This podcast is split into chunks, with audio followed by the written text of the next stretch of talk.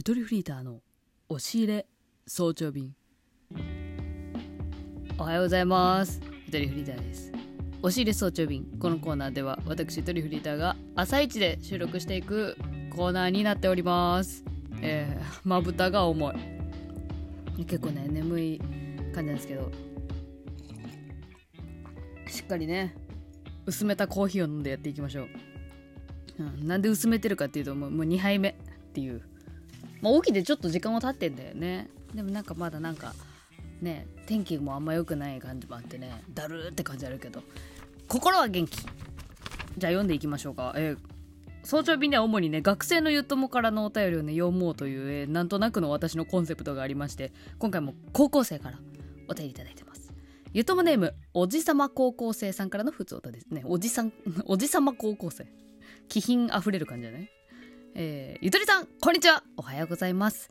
少し重たい話になってしまいます。すいません。はい。朝に適していないチョイスをしてしまいましたか？もしかしたら。えー、今、おじさまは高校1年生なのですが、お母さんが宗教の信者で、はい。ちょ、今までのゆとばずで読んだことない角度来ましたね。えー、お母さんが宗教の信者で、自分はその宗教の団体が作った高校に通っているますアーニャやんアーニャシーズン2始まりました。頑張ります。通っているます。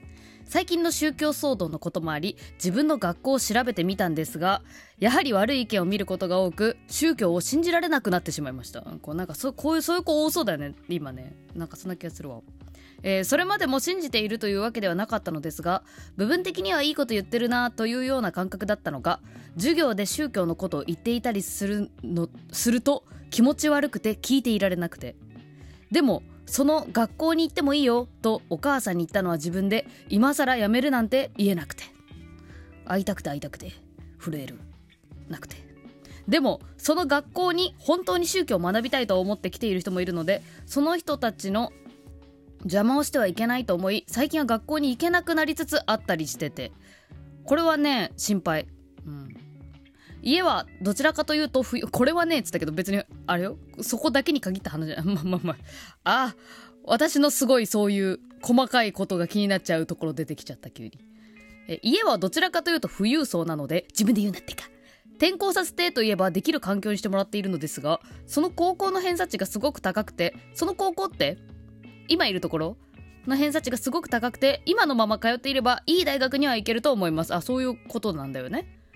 今結構スペックいい大学いるしみたいなこと自分の人生なんだから自分で決めろと思われるかもしれませんが今までそんなに気持ち悪いなどと思ったことがなくてどうすればよいのかわからなくなっています。ゆとりさんの力を貸していただければ幸いです。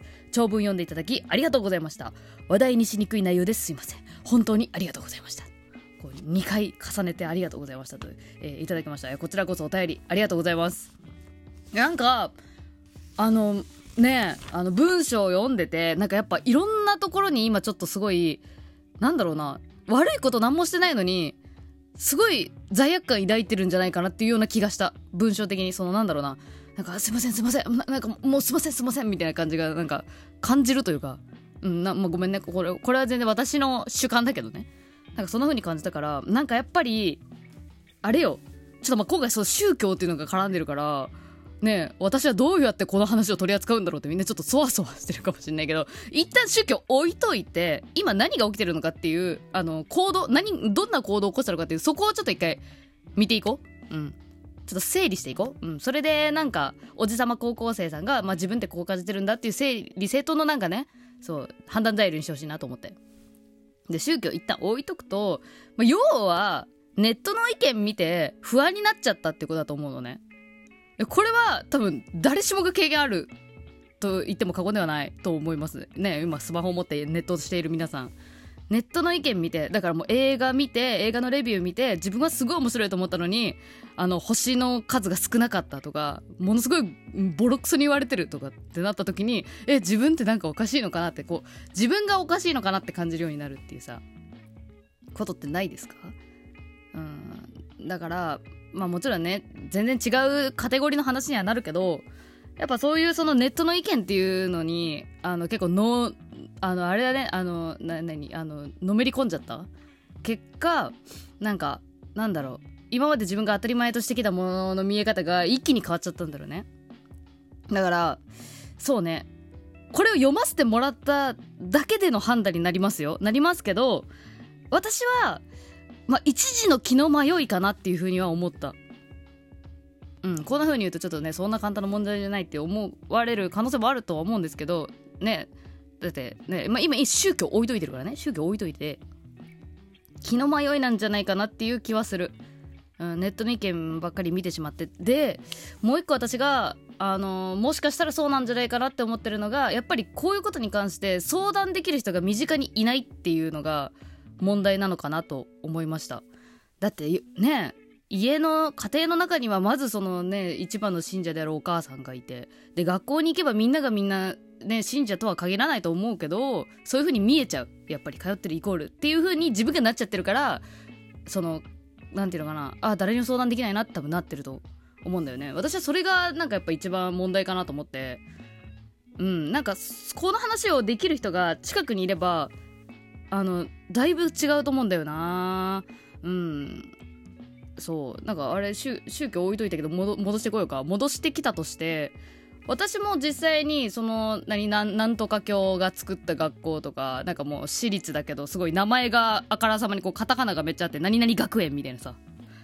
っていうあの学校とか結構あったけどあったしそこに通ってる人もいたけどなんかその宗教の信者だなっていうふうには思わなかったねその時はね。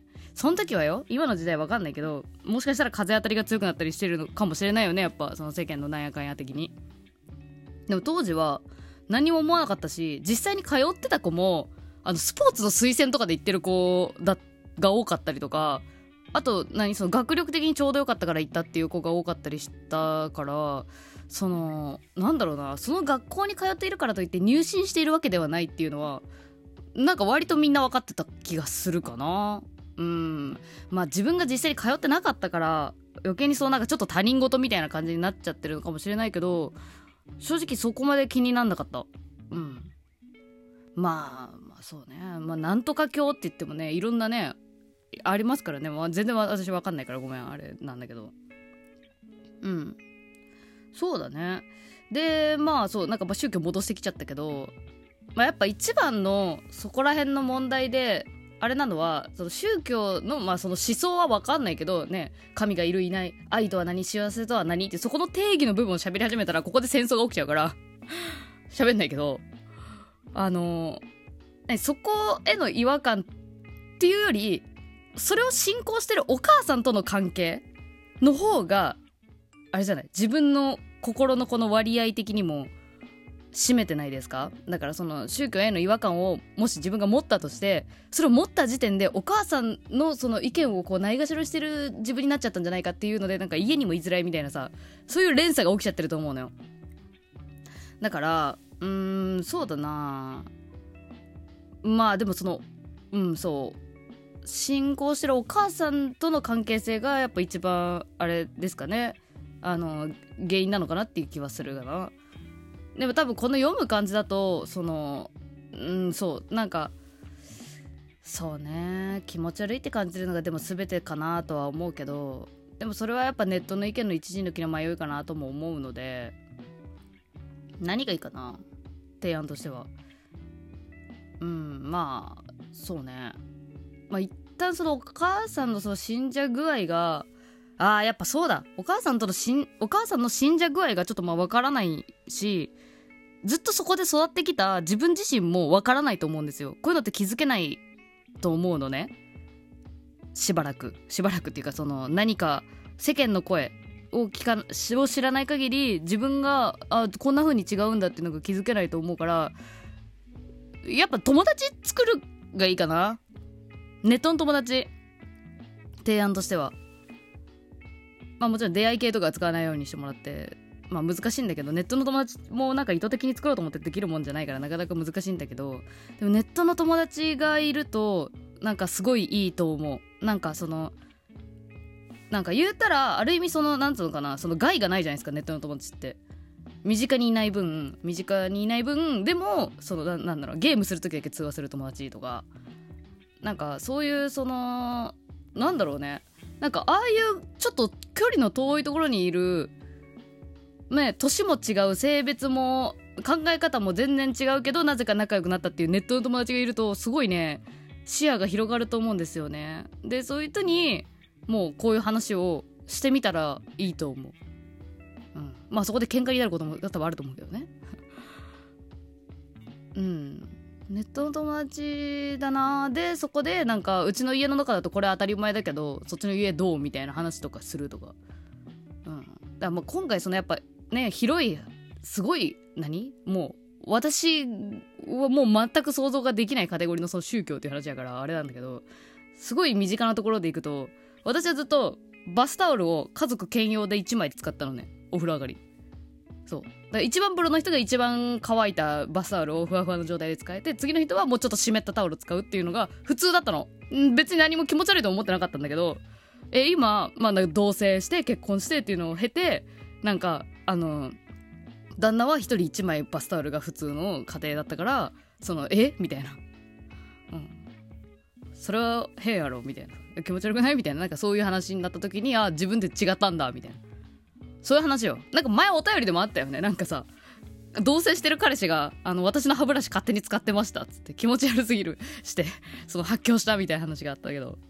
あれはあれもそうだよね。だから言うたら。気づけるタイミングってもう大人になってそういう他人と一緒に生活してからようやく気づけるっていうことの方が多いんだよね多分。うん、だからそういう意味では高校1年生であ自分の家ってなんか普通と違うのかなって気づいたのって結構早熟。な部類になるんじゃないかなと思う。まあまあ今はねニュースが関連してるから余計にそうならざるを得なかったのかもしれないですけど。でもやっぱりねあのなんだろうその多かれ少なかれやっぱ世間と違いますね自分の家庭は。っていうのを知るためにも、まあ、ネットの友達あもういなかったらもう私がねゆっともでやっていきましょう。はい。お便りありがとうございました。